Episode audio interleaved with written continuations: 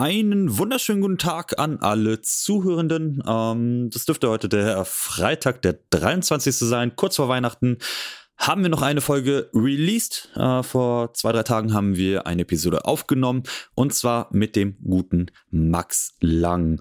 Ähm, den werde ich jetzt nicht groß vorstellen, weil ich glaube, die meisten Leute werden ihn kennen. Wer ihn nicht kennt, er wird sich nochmal kurz vorstellen im, zu Beginn der Episode. Und mit Max werden wir oder haben wir über ähm, die letztwöchig äh, beendeten Weltmeisterschaften im Gewichtheben in Bogota gesprochen. Ähm, da unter anderem, wie es für ihn lief, wie es für die deutschen AthletInnen lief und ebenfalls wieso oder was Max Meinung ist, warum die A-Kategorie der 73er der Männer so, ja, äh, geplatzt ist, warum da so viele Ungültige waren. Da ging es dann so ein bisschen um das, äh, um die Weltmeisterschaft und später haben wir noch ein bisschen über äh, seine Zukunft im Gewichtheben geredet, wie er, äh, wie er jetzt so nach der Weltmeisterschaft ähm, ja äh, rangeht, wie er seinen Weihnachten verbringen wird und vieles mehr. Ähm, Zwischenzeitlich mussten wir einmal das Mikrofon wechseln, also wir hatten kleine technische Probleme. Wundert euch nicht, wenn sich das ein kleines bisschen anders anhört. Ähm, sollte aber hoffentlich alles im Rahmen sein. So, das reicht auch. Viel Spaß mit der Episode und schöne Feiertage.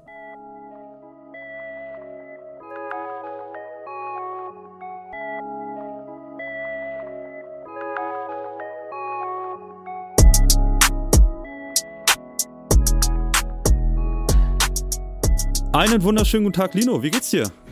Danke, Daniel. Mir geht's gut. Wie geht's dir?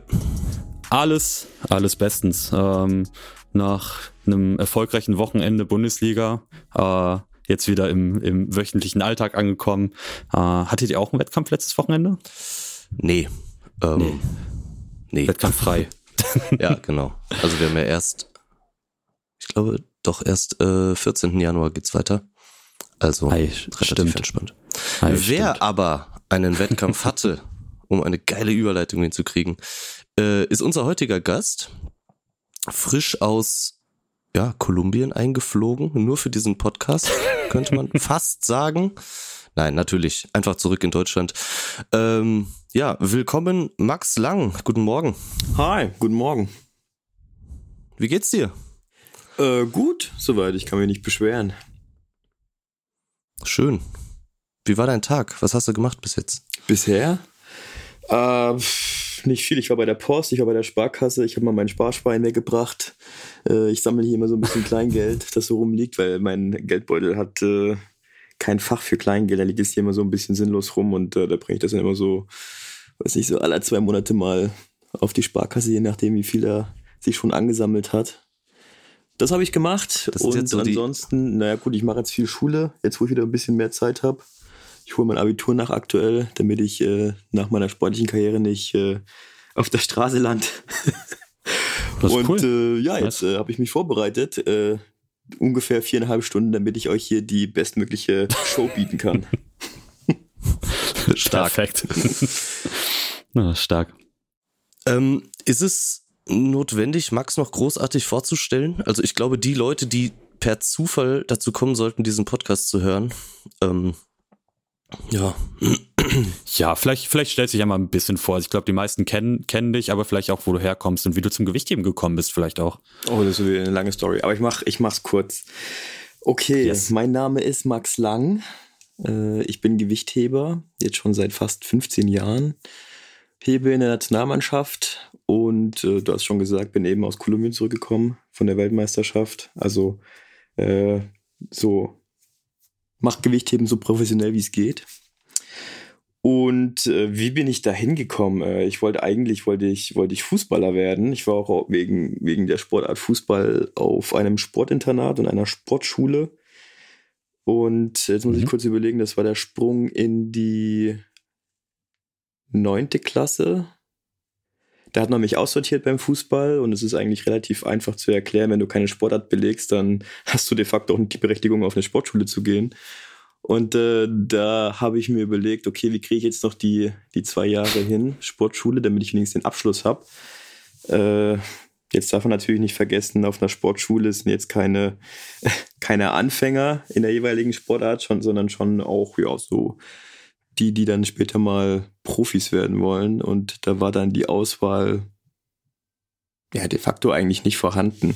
Äh, ich hatte aber einen mhm. Klassenkamerad, der war Gewichtheber. Ich wusste zu dem Zeitpunkt nicht viel über Gewichtheben. Ich wusste, dass es olympisch ist. Mehr wusste ich nicht. Und der hat gesagt, ah komm, nimm mal hier den, den Besen in die Hand und geh mal in so eine Gewichtheberhocke. Und es hat funktioniert. Ich wusste zwar nicht, warum er den Test da mit mir macht, äh, aber es hat funktioniert. Dann hat er gesagt, probier's doch einfach mal. Und äh, ich habe dann später in der Schule äh, als der Direktor die Frage gestellt hat, hast du schon was gefunden, habe ich so scherzhaft gesagt, ja, Gewichtheben könnte ich probieren. Und dann hat er große Augen bekommen und hat gesagt, ja, genau, das, das könnte funktionieren. Und hat halt gleichzeitig auch den zuständigen Trainer fürs Gewichtheben kontaktiert und hat ihn da eingeladen. Und dann äh, gab es so eine kleine Vorstellungsrunde. Und äh, ich würde jetzt mal sagen, äh, gekauft wie gesehen. Und ich war cool damit, weil für mich war das äh, sozusagen die Lösung, noch ein bisschen länger auf der Schule bleiben zu können und bestenfalls meinen Abschluss zu machen. Und dann äh, ja, gab es ein Probetraining. Da wurde der Test mit dem Besen nochmal wiederholt. Also es war nichts Neues für mich, da konnte ich dann glänzen. Und dann haben, hat er gesagt, ja, wir probieren das mal. Trotz dass und, du Fußball gespielt hast, hat die Kniebeuge funktioniert? Äh, ich weiß nicht, ob das damit äh, zusammenhing, Nein, aber natürlich nicht. Vielleicht habe ich mich einfach an jeden Strohhalm festgehalten, der da irgendwie sich aufgetan hat. Was auch geil, ne? Ja, du bist zu, also ich sag jetzt mal, sehr drastisch zu schlecht zum Fußball. Ja gut, dann wirst du halt Weltklasse Gewichtheber. ja gut, das wusste jetzt zu dem Zeitpunkt noch keiner und ich äh, definitiv auch nicht. Aber was dann daraus geworden ist, weil ich weiß nicht, ich bin halt so ein Typ, äh, entweder ich mach's halt ganz oder ich lasse es. Und dann waren wir dann äh, schon im Leistungszentrum. Also den ersten Rückschlag gab es dann schon, als es hieß, naja, also du machst jetzt Gewichtheben nicht nur in der Schule, also als Profilsportart, das ist eben das, was die Sportschule ausmacht, sondern du musst dann halt auch zu den anderen Trainingszeiten trainieren, Gewichtheben trainieren. Und mein Plan war eigentlich nur in der Schule Gewichtheben zu machen und nachmittags halt dann Fußball zu spielen. Das ging nicht. Äh, welche Überraschung. Und hm. dann hat man natürlich dann auch die ganzen, äh, die ganzen Profis kennengelernt. Wir hatten ja damals schon äh, in Chemnitz beim Chemnitzer Athletenclub äh, Sportler, die in der Bundeswehr waren, also Sportfördergruppe. Und die haben, ja, die haben mich irgendwie gepackt. Also ich hatte irgendwie dieses Gefühl, okay, du kannst, du kannst auch in einer anderen Sportart als Fußball professionell unterwegs sein. Und im Gewichtheben war es eben diese Idee der, der Sportfördergruppe der Bundeswehr, dass du halt den ganzen Tag nichts anderes machst als Sport und damit eigentlich mhm. auch äh, die Grundlage hast, überhaupt erfolgreich zu sein, weil du de facto nichts anderes machst. Äh, das war aber der Schritt zwei oder drei. Mein erster Schritt, äh, warum ich ein bisschen mehr Engagement in die Sportart Gewichtheben gesteckt habe, war, dass wenn du Kadersportler warst, hast du einmal die Woche Physiotherapie bekommen. und äh, dann habe ich mir die Frage gestellt, wie werde ich am schnellsten Kadersportler? Und damals war es äh, der DC-Kader. Äh, ich weiß gar nicht, äh, was da die Norm war. Man hat dann halt auf jeden Fall einen Antrag gestellt irgendwann und dann hat sich herausgestellt, ich bin da nur fünf Kilo drunter. Und dann hat man mich ja. trotzdem mit reingenommen. Und dann war ich, nach einem halben Jahr war ich dann Kadersportler. Habe mich über die Physiotherapie gefreut. Über die freue ich mich heutzutage nicht mehr ganz so sehr, weil mittlerweile tut es einfach nur noch weh. Und nachdem der Step dann geschafft war, ging es äh, weiter. Man könnte auch mal international, das wäre ganz cool, an den Start gehen. Hm. Und 2008, da habe ich ein Jahr Gewichtheben gemacht, äh, konnte ich mich dann für die Jugend-EM qualifizieren. Und dann ging es eigentlich, dann war ich angekommen, mehr oder weniger. Und dann hat man auch schon überlegt, okay, wenn der, wenn der jetzt so durchstartet, äh, vielleicht können wir ihm ja eine Perspektive geben. Und dann wurde mit meinen Eltern gesprochen, ob man sich vorstellen könnte, dann auch irgendwann mal äh, den Sohn in die Bundeswehr sozusagen zu entlassen. Ne? Und äh, meine Eltern haben dann halt nur gesagt, ja, wenn er das will, dann kann er das machen. Wir unterstützen ihn da. Und äh, ja, dann ging das so weiter. Ich meine, ich bin nicht gleich nach der Schule äh, zur Bundeswehr. Ich habe erst eine Ausbildung gemacht weil Papa gesagt hat, naja, eine Ausbildung ist vielleicht schon nicht verkehrt vorher. Weil sowas gibt's ja bei der Bundeswehr nicht. Also wenn du zur Polizei mhm. gehst, in die Sportförderkur machst du ja parallel eine Ausbildung. Bei der Bundeswehr machst du die Grundausbildung und äh, ja, dann obliegt es dir, ob du nach deiner sportlichen Karriere bei der Bundeswehr bleiben willst. Was auch schwer ist, weil wir haben ja unsere Lehrgänge, unsere militärischen sind ja dann schon auf den Sportler zugeschnitten und ja, alles super verkürzt. Ne? Also ich bin jetzt, hm. ich bin jetzt aktuell Feldwebel oder Oberfeldwebel tatsächlich schon seit November. Wenn ich dann irgendwann mal mich bewerbe innerhalb der Bundeswehr und äh, mein oder der, der Chef kriegt dann meine Akte vorgelegt, dann steht dann zwar Oberfeld beziehungsweise im Optimalfall Hauptfeldwebel drauf, aber es steht halt nichts drin. Weil ich halt Sportsoldat bin und kein richtiger Soldat. Deswegen ist das immer so eine Sache, ob man dann bei der Bundeswehr bleibt oder nicht. Und es gab halt auch genug Beispiele, äh, ewig lang bei der Bundeswehr geblieben als Sportler und dann, hm, was macht man jetzt? Und dann bist du 2, 3, 34 und stehst halt da und weißt überhaupt nicht, was du machen sollst. Deswegen mache ich übrigens auch das Abitur nach. Ja, damit dachte ich, ich mir gerade auch. Zumindest noch äh, mir die Möglichkeit offen halten kann, zu studieren. Cool. Das genau. ist auf jeden Fall äh, rein, rein perspektiv macht das auf jeden Fall Sinn. Schon ein bisschen, ne? Mhm. Äh, ich muss aber sagen, dass aktuell also jetzt mal, um, um in, der, in der heutigen Zeit zu bleiben, läuft es ja für dich als Sportler doch ziemlich gut, würde ich sagen. Also, wie wir vorhin angeteasert haben, du bist jetzt gerade frisch aus Kolumbien zurück. Das soll ja auch hier so, ein, so eine, so eine WM-Recap-Folge werden. Das war ja die, die, die Weltmeisterschaft äh, in Bogota in Kolumbien auf 2600 Metern Höhe. Ähm, du hast auch teilgenommen in der Klasse bis 73 und ähm, ich denke, dass die Leistung von dir doch gut war, oder? Sie war okay, muss man sagen. Also äh, klar, zum Schluss sagt man jetzt äh, bereinigt Platz 9. Äh, das ist alles schön und gut. Äh, Hintergrund ist der, dass äh, Top 10, alles was Top 10 ist, ist schon mal eine gute Ausgangslage für die Qualifikation zu den Spielen. Aber man darf natürlich auch nicht vergessen, dass jetzt noch einige Wettkämpfe kommen. Man darf auch nicht vergessen, dass die A-Gruppe äh, sich vielleicht bei den Einstiegsgewichten etwas verspekuliert hat und deswegen reihenweise weggeplatzt ist, äh, was sicherlich auch nicht immer so sein wird. Und deswegen, ja, also mhm. ein bisschen mehr hätte schon drin sein müssen, aber wir haben uns für eine andere Taktik entschieden. Ich sage jetzt mal in Anführungszeichen eine defensivere Taktik, dass wir relativ easy reingehen, gucken, dass wir viele gültige Versuche machen, was sich ja auch ausgezahlt hat im Endeffekt. Absolut. A absolut, ja. Wenn man sich die A-Gruppe, wie du gerade schon äh, angesprochen hast, dagegen noch einmal anguckt. Genau. Das Einzige, was halt wirklich gefehlt hat, und das ärgert mich halt wirklich extrem, äh, sind die 185 im Stoßende, weil die, muss ich auch sagen, da war ich nicht fokussiert, weil ich noch so irgendwie mit dieser, mit diesem, mit dieser Zeit äh, mich vertan habe auf der Bühne, weil ich da mhm. der Meinung war, oder ich bin davon ausgegangen, dass ich noch mal eine ganze Minute habe für den letzten Versuch. Und äh, habe dann aber auf der Bühne gemerkt, okay, nee, die habe ich nicht. Wir sind ja schon äh, unter 30 und dann die Situation war ich einfach nicht gewöhnt. Das klingt jetzt total bescheuert, aber äh, mhm. ich, ich habe mich dann versucht zu konzentrieren und wurde aber jedes Mal innerlich von diesem Gedanken gestört, wie viele Sekunden hast du eigentlich noch? Sind es jetzt noch fünf? Sind es jetzt noch vier? Weil wenn ich auf die Bühne gehe und ich habe die Minute, dann äh, warte ich bis zum, bis zum Signal für die für die 30, 30 Sekunden. Ja. Und dann habe ich noch genug Zeit, mich zu konzentrieren. Und wenn ich das aber nicht habe, dann müsste ich noch mal gucken, wie viel Zeit ist. Das bringt mich aber wieder durcheinander. Und dann dachte ich, okay, jetzt musst du loslegen. Und da bin ich so ein bisschen ins alte Muster gefallen äh, und habe den dann, äh, ja, also im Umsatz bin ich mit meinen Ellenbogen auf die Knie gekommen. Zumindest mhm. als ich mal kurz hinten reingerutscht bin äh, hatte ich so nicht gespürt. Deswegen habe ich auch einfach mal so weitergemacht. Ja, aber nach dem Umsatz, sage ich mal, aus der Ruhe waren dann die Körner weg für den, für den Ausfall. Und dann hatte ja. sich das eh schon erledigt gehabt. Aber das hat mich ziemlich geärgert, weil ich habe die mir, ich habe die mir echt zugetraut.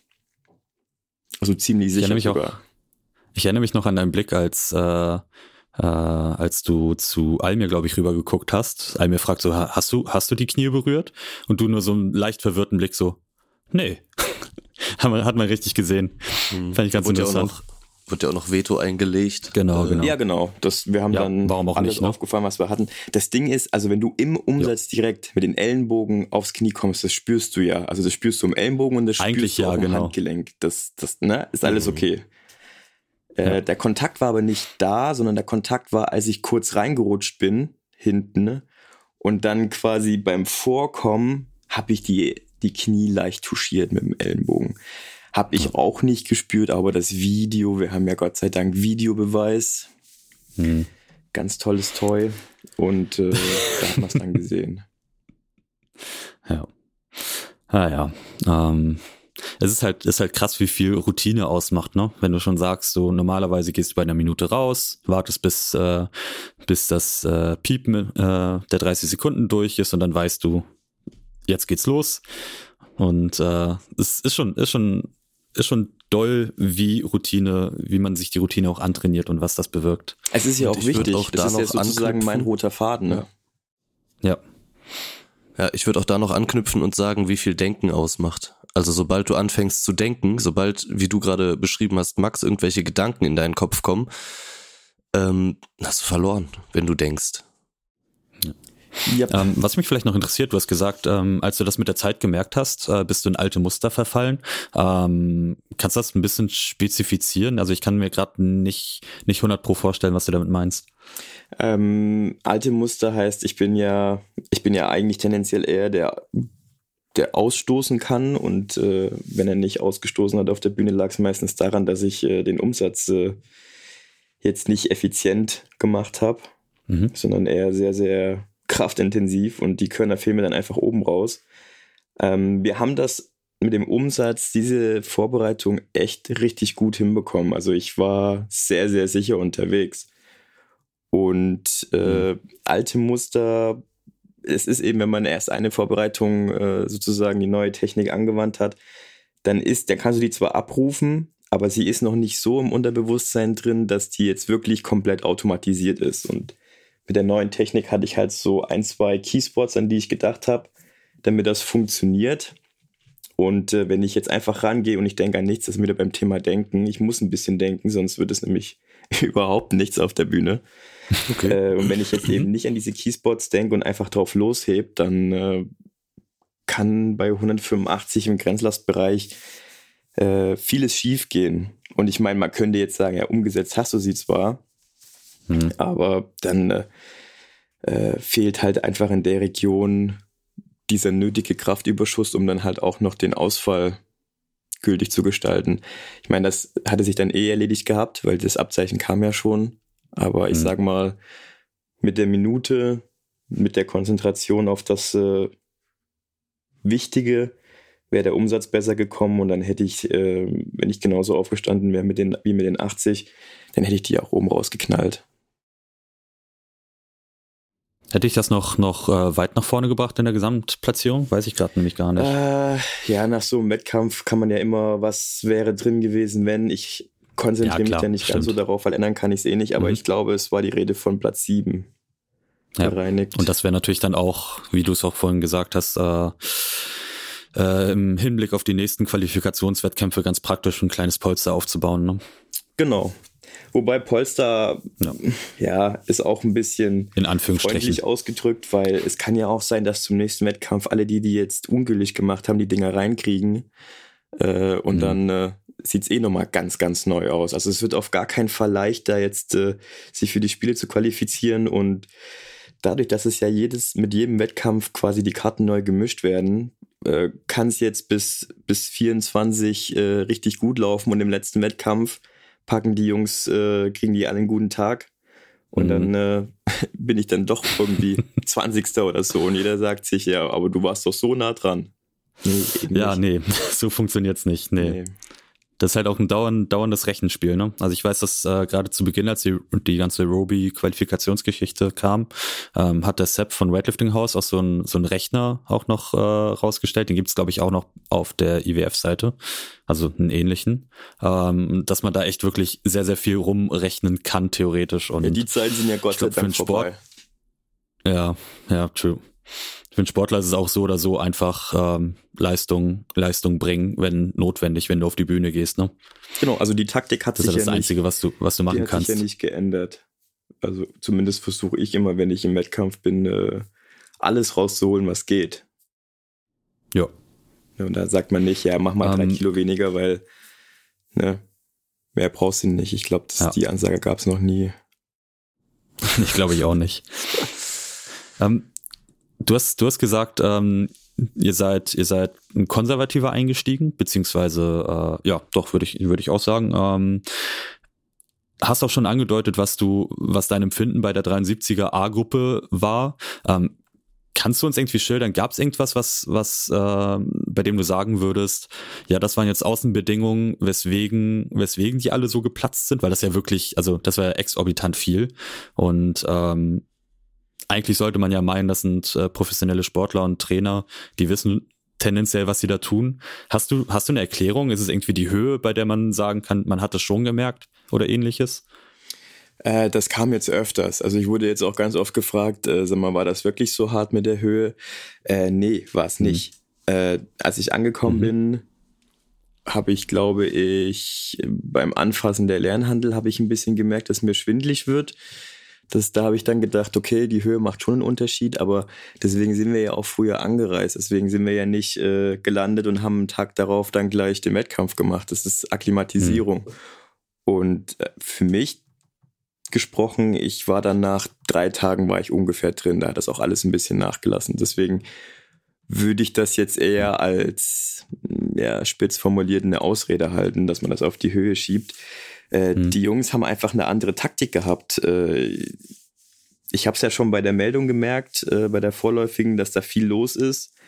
Und dann ist natürlich die Frage, willst du unbedingt in die A-Gruppe oder ist dir das egal? Und ich weiß zum Beispiel für meinen Teil, ich gehe nur in die A-Gruppe, wenn ich um Medaillen hebe, wie bei einer EM oder so. Bei einer WM Ja. wird es schwer. So, wenn du jetzt sagst, okay, ich will in die, in die A-Gruppe, weil mir das gut tut, weil ich dann besser performen kann, dann musst du natürlich dementsprechend auch hoch melden. Wer hoch meldet, muss auch hoch einsteigen. Und also ich weiß, wie ich performe, wenn ich halt wirklich mein Körpergewicht habe, dann ist alles schon noch mal ein bisschen anders. Deswegen bin ich da grundsätzlich eher defensiv unterwegs. Äh, und die anderen werden sich wahrscheinlich gedacht haben, ähm, gut, im Training lief's. Äh, wenn ich mir jetzt zutraue, mit 50 einzusteigen, dann äh, musst es machen. Ja.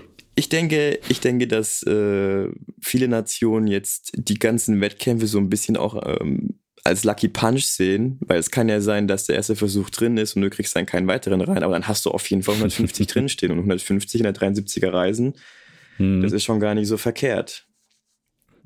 Oder aber mit ich bin 200 halt eher Stoßen. der Typ, der, der braucht einen soliden, äh, einen soliden Einstiegsversuch. Und wenn der gut kommt, dann kann ich da wieder das Selbstvertrauen mitnehmen für den zweiten. Dann sinkt auch der Druck so ein bisschen, dann kommt mehr der Spaß. Und dann, wenn es richtig gut läuft, dann kann ich im letzten auch noch mal einen rauspacken. Ja. Ähnlich ist es im Stoßen. Aber da ich jetzt äh, in meinen letzten internationalen Wettkämpfen im Reißen gerne mal aufs Brett geschissen habe bei den ersten Versuchen, dachte ich, okay, vielleicht auch einfach mal für, für das Wettkampf-Selbstvertrauen auf der internationalen Bühne mal ein bisschen verhaltener einsteigen. Und ich glaube, das war auch gar nicht so verkehrt. Ganz offensichtlich, ne? Weil ich Wir weiß ja selber, wie es ist, ne? Weil wenn das Reisen nicht läuft, dann bin ich halt mega angepisst, ich kann meinen Fahrplan nicht mehr einhalten und dann wird das Stoßen auch nochmal ein Act. Aber wenn Mhm. das Reisen gut läuft, also drei gültige, da war ich schon mal super happy. Die Lasten ist jetzt mal Nebensache. Aber dann konnte ich halt auch äh, mit der nötigen Motivation und der Lust äh, ins Stoßen einsteigen. Und das war mir halt für jetzt erstmal wichtiger. Ja. Mir sind da jetzt noch zwei Sachen zu eingefallen. Also wir haben jetzt gerade noch mal über dieses Melden und B- und A-Gruppe äh, gesprochen. Ich habe jetzt gerade einfach mal nebenbei geguckt. Wir haben von den Top 5 Platzierten in der 73er sind einfach drei Leute aus der B-Gruppe. Also ich meine, wie du selber schon sagst, wenn man, wenn man da halt auch die Leistung abrufen kann, das bedeutet ja nicht, dass man dann in Anführungsstrichen schlechter ist oder so. Ich meine, Platz eins der Weltmeister ähm, aus Indonesien ist auch in der B-Gruppe gestartet bei dir, ne? Äh, das ist das eine, was mir eingefallen ist. Und das andere, ich habe jetzt am, am Wochenende nochmal mit äh, Michael Vater gesprochen, der auch meinte, dass die Höhe sich zum Beispiel bemerkbar gemacht hat, als ihr einen Ausflug gemacht habt auf irgendeinen so Berg, der noch höher war als der Rest von dem Ganzen. Wenn man da hochläuft, dann würde man das schon merken. Aber ansonsten, dass ihr in den, in den, in der Trainingshalle und so weiter, ihr habt ja nur, nur Singles gemacht oder maximal Doubles halt bei, bei einigermaßen schweren Lasten. Und ähm, da Gewichtheben jetzt ja nicht so die aerobe Sportart ist, ähm, wäre das wohl noch ganz in Ordnung gewesen. Ja, also allein schon dass die Leute ja auch äh, vor den Wettkämpfen in der Trainingshalle ordentlich Leistung gemacht haben, wo der eine oder andere schon hm. gedacht hat, okay, was, was wird denn das jetzt? Der muss ja Weltrekord machen. Äh, würde ich die Höhe nicht dafür verantwortlich machen, dass es auf der Bühne nicht lief. Weißt du, was ich meine?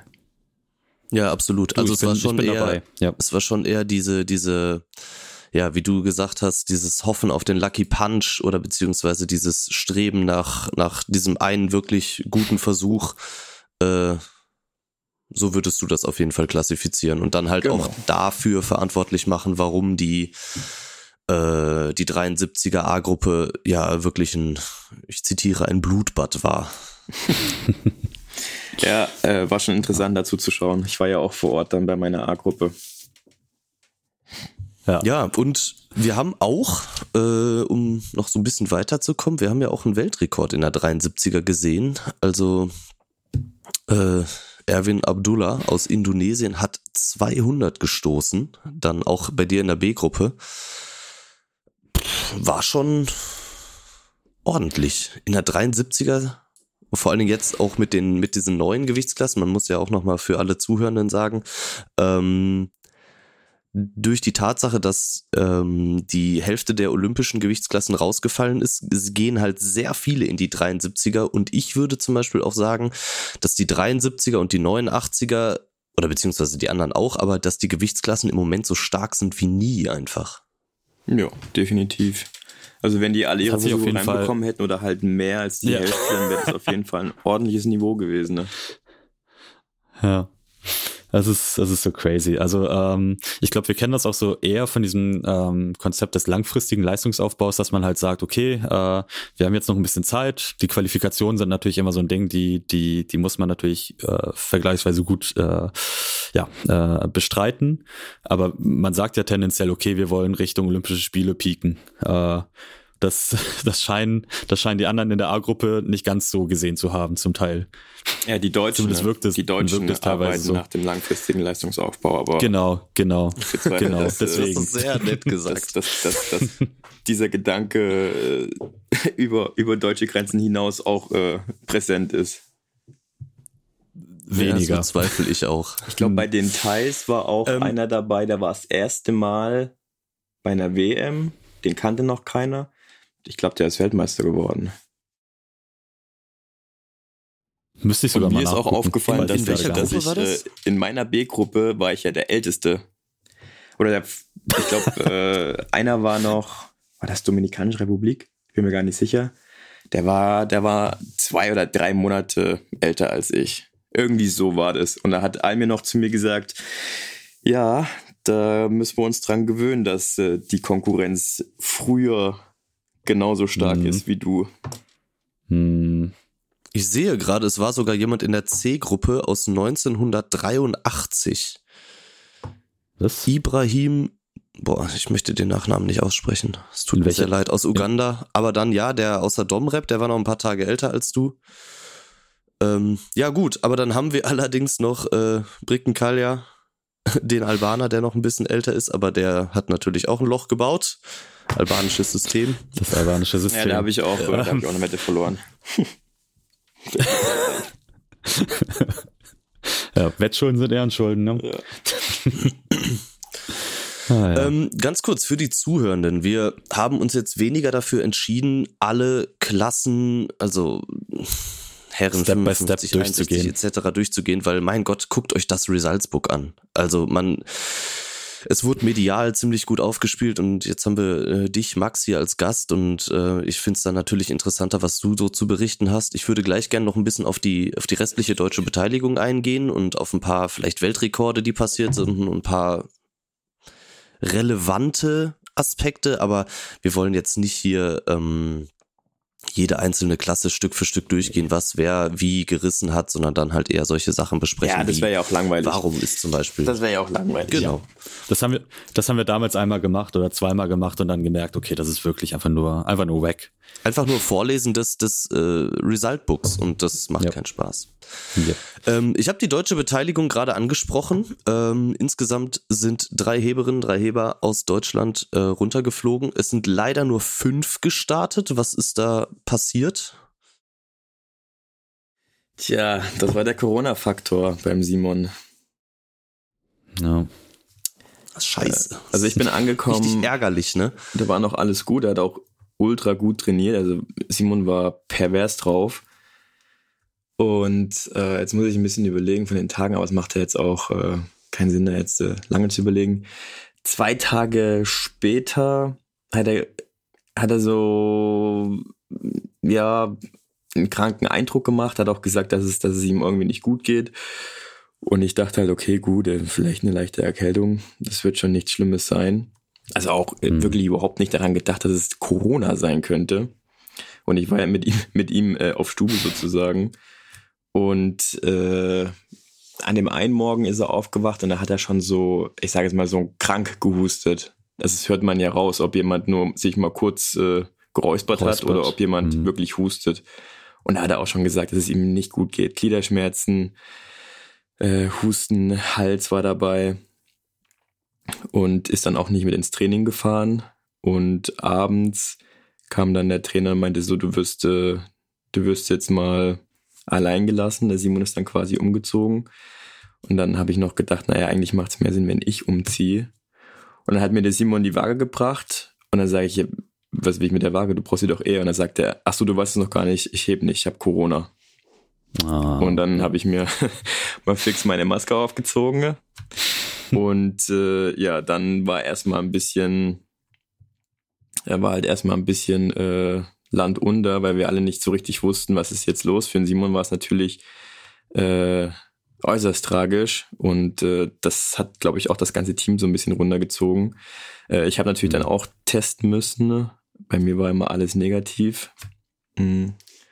Das war schon für mich so eine Überraschung, weil ich habe eigentlich fast damit gerechnet, dass ich es auch habe, wir hatten auch kein Fenster in diesem, in diesem Hotelzimmer. Wir hatten zwar ein riesig, also wir hatten schon ein Fenster, aber wir, wir konnten es nicht aufmachen, so rum. Nein. Und äh, bei mir hat sich aber, ich habe ja dann jeden Tag fleißig getestet, zwei, dreimal. Und äh, bei mir kam aber nie was raus. Und beim Simon ging es halt darum, okay, wie macht man das jetzt noch mit der Waage? Und dann haben sie mit dem Verband äh, versucht, Kontakt aufzunehmen. So wie ich gehört habe, hat sich der Verband aber da nicht groß drum gekümmert.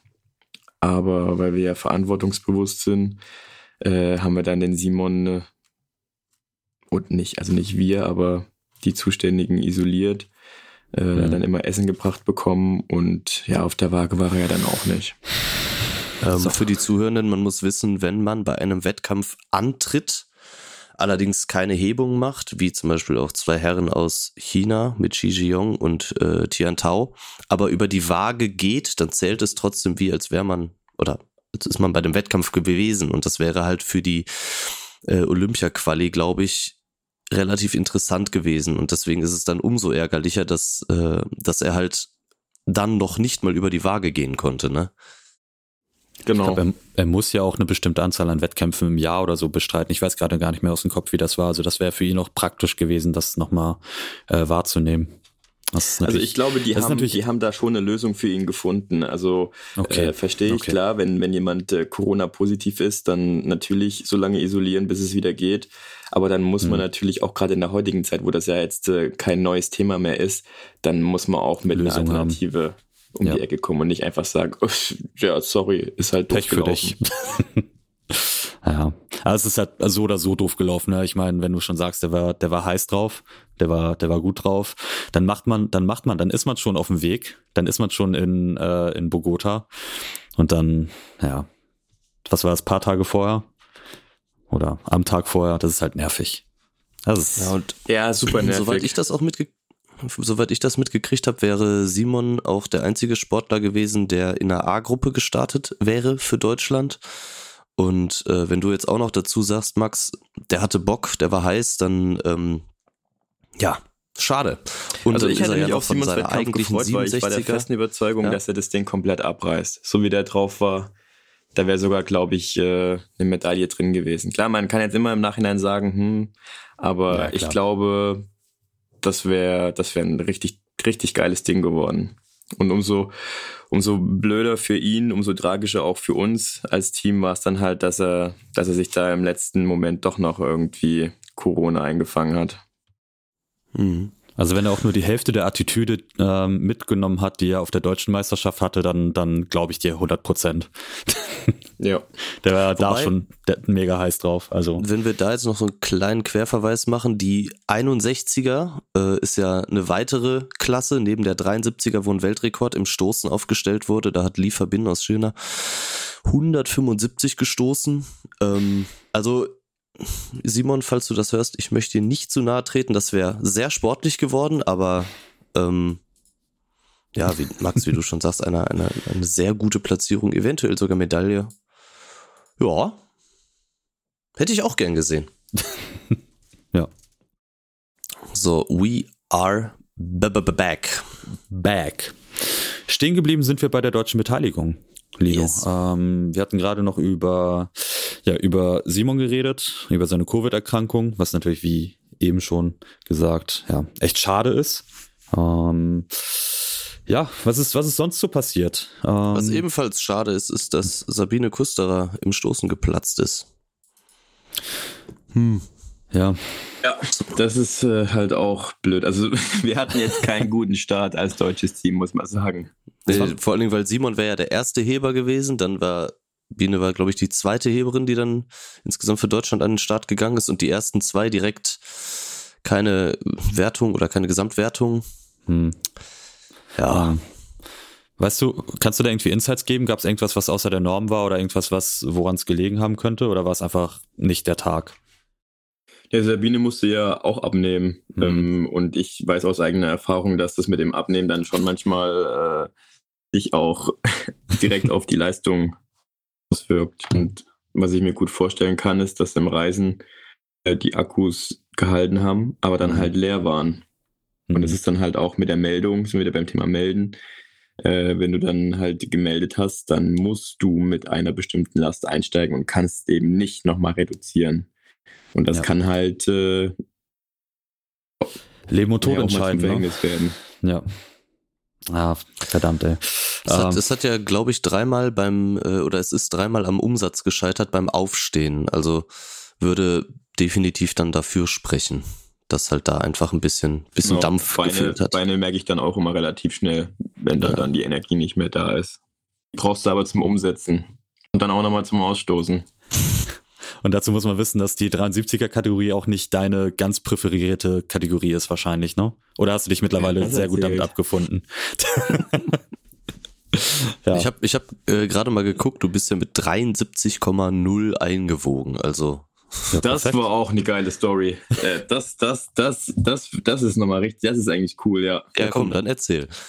Das Problem war, also ich hatte bisher immer irgendwie Probleme mit den Wagen. Äh, bei den letzten Meisterschaften war es beispielsweise so, äh, dass wir entweder, also mein Problem war immer, ich, ich bin halt einfach zu dumm oder zu faul, die Waage nochmal abzuchecken, die offizielle Waage. Hängt damit zusammen, dass die meistens auch in der Wettkampfhalle ist und äh, klar, wenn Training und Wettkampf im selben Komplex ist, dann kannst du da eigentlich mal rüber.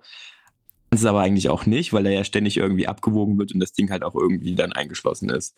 Aber gut, ähm, wir hatten dann äh, für, oder ich habe mir dann immer vorgenommen, du prüfst einfach mal, gleich wenn du da bist, diese Wettkampfwaage, damit du weißt, okay, geht die genauso wie die, wie die, die wir dabei haben oder geht die irgendwie anders? Mhm. Das war aber äh, dieses Mal eigentlich nicht nötig, weil ähm, ja schon ein, zwei Athleten das gemacht haben und dann hieß es, ja, unsere Waage geht jetzt nicht unbedingt richtig, dann musst du immer noch 200 Gramm draufrechnen. So, und mit diesem Wissen habe ich mich die ganze Zeit gewogen und habe halt auch der Miri, die hat mich ja auch diesmal wieder äh, super betreut beim Abnehmen, äh, Feedback gegeben und daran hat sich eigentlich alles ausgerichtet, wie viel ich essen darf, wie viel ich trinken darf und so weiter und so fort. So, und am Wettkampftag, ich hatte ja um zwölf Wiegen und um, äh, wann ging der Bus? Ich glaube um elf der Bus. Und morgens dachte ich beim Aufstehen, ah geil, gutes Gewicht, hast du jetzt deine 73,2, da kannst du jetzt äh, ganz entspannt ist, nee, essen vielleicht nicht, aber nochmal einen Schluck trinken und das passt bis um 12. Mhm. Dann dachte ich, ah komm, jetzt hast du Zeit, gehst du mal runter ins Barbereich, da soll auch eine Waage stehen bei uns im Hotel. Und da bin ich dann halt drauf und dann sind halt aus diesen 73,2 sind halt 73,6 geworden. Also waren es nicht 200 Gramm, die unsere Waage dann quasi zu wenig angezeigt hat, sondern 600, äh, 400. Und dann war erstmal kurz ein bisschen Panik in mir. Mhm. Ja, weil die Zeit hatte ich dann wirklich nicht mehr. Und dann habe ich mit der Miri geschrieben und Miri meinte, okay, kein Problem. Knapp, aber wir kriegen das hin. Und dann war ich da halt schon das erste Mal auf dem Bike und habe da ein bisschen, bisschen äh, ja, runtergeschwitzt. Das ist selten, dass ich dann nochmal in dieser Art und Weise Gewicht machen muss, aber ja, war nun mal so. Äh, da war ich da 20 Minuten auf dem Bike, dann war ich runter auf 73,4. Dann war ich nochmal spazieren gewesen, das mache ich gerne vor dem Wettkampf, einfach so ein bisschen. Mit dicker Jacke? Ja, also eine normale Jacke. Mhm. Ich erinnere, ich, ich erinnere mich nur gerade an Padu, der bei der deutschen Meisterschaft mit dicker Jacke noch äh, äh, Gewicht gemacht hat und durch die Gegend gelaufen ist. Und, so. und Pulli und Mütze. Also solche Momente sind super nervig einfach. Mhm, Glaube ich. Und dann war ich nochmal spazieren gewesen, dann war es äh, kurz nach zehn, also wie gesagt, um elf ging dann der Bus zum Wiegen. Bin ich auf die Waage und war halt immer noch bei meinen ja, 73,4. Also ungünstig. Bin ich dann das zweite Mal aufs Fahrrad mit der Miri wieder gesprochen. Wir gehen ja dann in der Zeit meistens auch nochmal durch, was wir dann nach dem Wiegen essen oder trinken. Da habe ich gesagt, oh, Miri, sind noch äh, 400 Gramm, ne? Der runter müssen, ne? Und dann meinte sie, ja gut, ich bleib dabei, es wird knapp, aber wir schaffen das. Und dann war ich da halt nochmal 20 Minuten auf dem Bike und bin dann unten auf die Waage mit 73,15 bin ich fix hoch, habe meine Tasche Gott sei Dank schon gepackt gehabt, aber ich habe mich zumindest noch mal so einigermaßen fresh gemacht, weil ich sah dann aus wie so ein, wie so, äh, wie so ein Assi eigentlich, äh, total verschwitzte Haare und äh, naja, egal.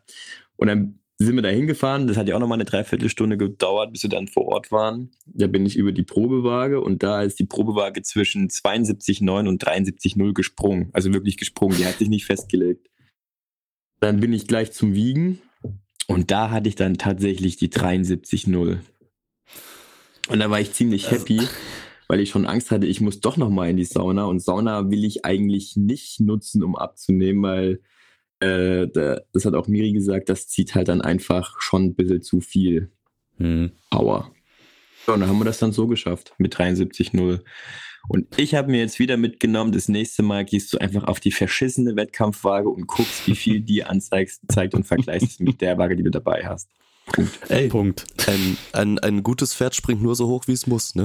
ja, das habe ja, hab ich auch gesagt, aber äh, dann darf ich die Geschichte dazu nicht erzählen. ja, okay. Dann, aber das hat das ein bisschen stressig. Genau, das Pferd hat dann vorher Stress, aber es springt nur so hoch, wie es muss. Ja. Und das hat ja alles funktioniert am Ende. Ja, ne, aber es ja, gibt auch ein Paralleluniversum, wo das eben nicht funktioniert hat. Mhm. Also das war, es war eine knappe Nummer, weil das Problem ist, wenn du dann beim, beim Wiegen dein Gewicht nicht hast und sei es nur, weiß ich nicht, 100 Gramm oder ja. 50 Gramm, je nachdem, wie genau die geht, wobei dann die schon genau nichts. gehen, äh, dann musst du warten, bis alle durch sind mit ihrem Wiegen. Ne? Dann kannst du nichts ja essen. deiner Zeit ja. ab, weil ich ja, habe ja nach dem Wiegen habe ich ja einen festen Plan, was ich wann trinke und was ich zu mir nehme.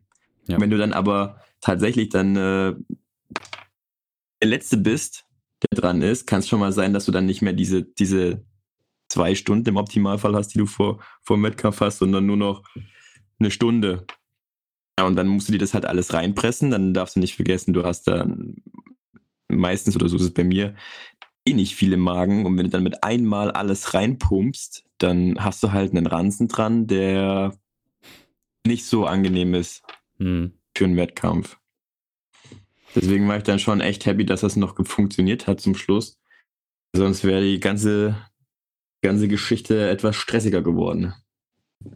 Und du hast ein Learning draus gezogen. Waage, ja, Waage aber das war im Endeffekt Wettkampf. ja kein neues Learning. Das war einfach nur die Erinnerung daran, dass ich einfach nur dumm bin und äh, doch irgendwie mal mich selber äh, von der Waage äh, überzeugen sollte. Überzeugen sollte und nicht äh, aufhören sagen. Und scheinbar ist es so, dass die Waage dann halt, umso schwerer du wurdest, umso mehr hat dir dann halt auch einfach falsch angezeigt. Irgendwie so war das. Also unsere Waage war ein richtiges Arschloch. Ja, wir hatten das, glaube ich, auch auf der deutschen Meisterschaft mit Lena, die, ähm, wir hatten unsere Wettkampfwaage mit, also die geeichte. Und alle unsere Leute, die beim Wettkampf teilgenommen haben, haben gesagt, ja, das sollte eigentlich relativ entspannt laufen. Und scheinbar gab es da auch eine relativ äh, große Diskrepanz zwischen unserer äh, Wettkampfwaage und den äh, Böbingen dann. Und dann war es dann auch so, dass alle unsere Sportlerinnen im, in diesem einen kleinen Raum in der, in der Ecke hinten waren und dann alle auf dem Fahrrad waren letzten Endes. Also ja, äh, mhm. Vertrauen und Kontrolle, ne? Also vielleicht ja, gut, ist vielleicht das jetzt unsere Waage einfach den Höhenunterschied nicht, äh, nicht so gut getan. ja auch sein, dass er da ein bisschen länger zu kämpfen hatte als wir. ähm, also netter Aufruf an alle Leute, die regelmäßig ähm, Wettkämpfe machen. Ich hatte das auch schon. Ähm, geht einfach vorher mal auf die Wettkampfwaage vielleicht und überprüft, ob sie mit dem Gewicht irgendwie so einigermaßen ähm, übereinstimmt mit dem, was ihr habt, etc. Ja, und richtig geil ist, äh, weil wir gerade beim Thema Wagen sind oder Wiegen im Allgemeinen, ich kann mich an den Wettkampf in Doha erinnern. Da gab es keine Wettkampfwaage, weil der Wettkampf war an einem Tag, glaube ich, und gewogen wurde dann im, äh, im Hotel. Die war halt erst da, als Wettkampf war. Und ich war halt auch mit einer der ersten. Wir hatten natürlich eine eigene Waage dabei, aber da konnten wir jetzt nicht gegenchecken. Und da bin ich, da bin ich auf die Waage und hatte, ich glaube, 400 Gramm Übergewicht. Dann habe ich gesagt, äh, ja gut, also auf meiner Waage habe ich nicht so viel Übergewicht, da habe ich genau null oder ich hatte, glaube ich, neun oder so. Okay. Mal neun. Dann hat er zu mir gesagt, kein Problem, wir kriegen das alles hin. Und dann bin ich nochmal in die Sauna und ich war nicht lange in der Sauna, weil, wie ich ja schon gerade schon gesagt habe, Sauna mag ich ja eigentlich nicht so, aber es ging nicht anders. Die 400 Gramm mussten ja irgendwie runter. Und da habe ich da äh, zu Apache in der Sauna abgedanced, total angezogen bin über die Waage mit einer mit einer 72,8. Also ich habe scheinbar mehr, weit mehr als 400 Gramm abgenommen, was absolut utopisch ist. Also das mhm. glaube ich nicht. Und jetzt kann man sich natürlich denken, äh, was da mit der Waage eventuell gemacht wurde. Die haben das Ding wahrscheinlich einfach umgestellt und dann so nach dem Motto, ja komm, fuck it, wir haben das Ding selber. Wir wissen nicht mehr, ob die geeicht ist, wahrscheinlich. Wahrscheinlich nicht. Das war, das war auch ein sehr, sehr interessanter Wettkampf. Ich kenne es äh, vom Kampfsport noch. Ich habe teilweise äh, mit, mit nur Saunagängen, ich glaube, das höchste waren, glaube ich, 3,2 Kilo, was ich gemacht habe. Und das nimmt dich natürlich böse auseinander. Und, ähm, Nicht mit einem Saunagang, oder? Nee, nee mit zweien war's. Mit zwei ist aber auch schon stabil.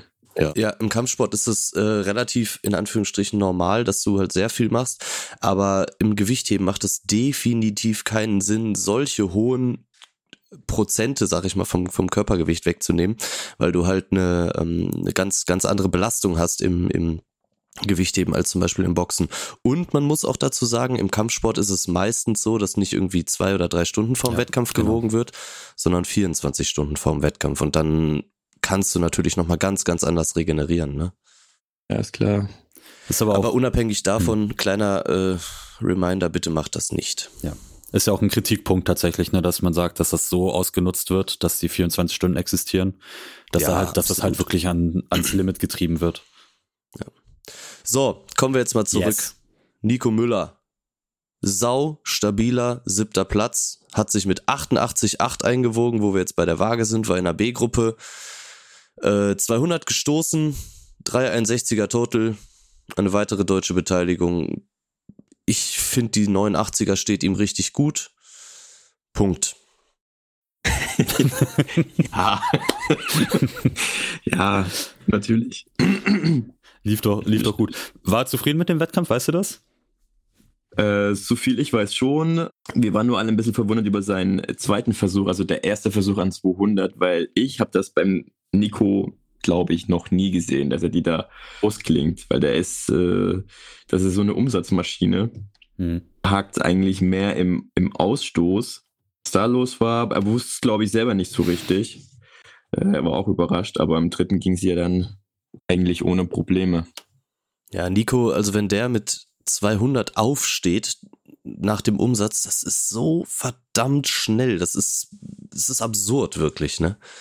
Ja, aber bei ihm sind, also, äh, das ist ja das äh, Erstaunliche beim Nico, äh, jetzt hätte ich fast lustig gesagt, aber der hat so viel Kraft, dass das halt zum Teil auch, also der Nico ist manchmal so vom, vom Ding her, äh, gerade im Reisen, ah, ich habe heute irgendwie nicht so, besonders wenn es früh morgens ist in der Einheit, ich habe jetzt nicht so Bock auf die Hocke, das ist mir alles zu anstrengend, dann reise ich eben alles in Stand. Das ist, glaube ich, auch einer der ganz, ganz wenigen Typen auf der Welt, der das halt auch wirklich kann. Krass. Wir hatten es ja bei, äh, als wir kommentiert haben bei der deutschen Meisterschaft, der, also für meine Verhältnisse ist das eigentlich alles Stand, was er da macht. Ja, man muss jetzt aber auch sagen, dass du eine ekelhaft tiefe Hocke hast. ähm, von daher, ja, für deine Verhältnisse ja, aber. Genau, deswegen, für meine Verhältnisse äh, ist das eigentlich, ist vieles, was er da macht, Stand. Ähm, aber viel wichtiger ist ja, wenn man da über diesen Stand spricht, wie viel Kraft du da wirklich aufbringen musst, äh, auch mhm. Schnellkraft, maximal und Schnellkraft, um da überhaupt auch noch drunter zu kommen. Ja. ja. Und das ist ja, das zeigt ja eigentlich nur, was das für ein brutaler Kerl ist. Ja, absolut. Also ich bin, ich bin sehr, sehr glücklich, dass wir uns keine Gewichtsklassen mehr teilen. Sehr, sehr glücklich. Das, das ist doch, das ist doch eine, eine, eine, ein gutes Lob an ihn.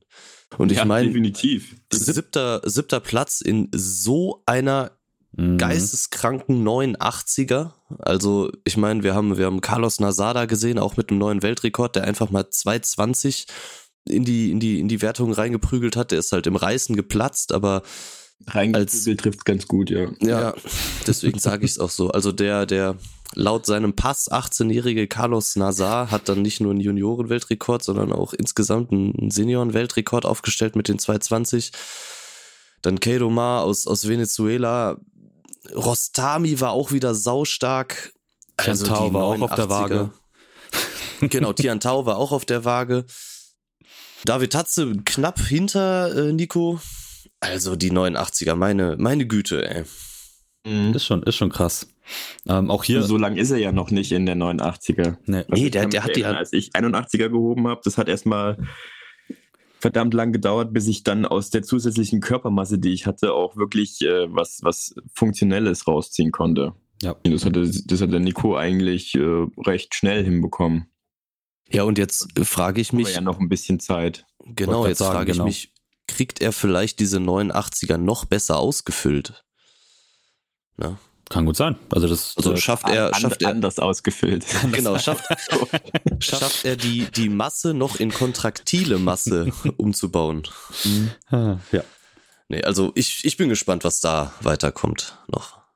Same, same, same. Und auch da, ne, also das heißt, heißt alles nichts, so wie, wie wir schon vorhin bei dir erörtert haben, Max, aber äh, siebter Platz ist schon mal gut vorgearbeitet letzten Endes, ne? Super gut, super ja. gut. Und ähm, in, dem, in dem Fall ist ja auch noch vergleichsweise in Anführungsstrichen wehlich rausgefallen, dass ja Carlos Nazar und Jan Tau, die keine, keine Wertung reingebracht haben.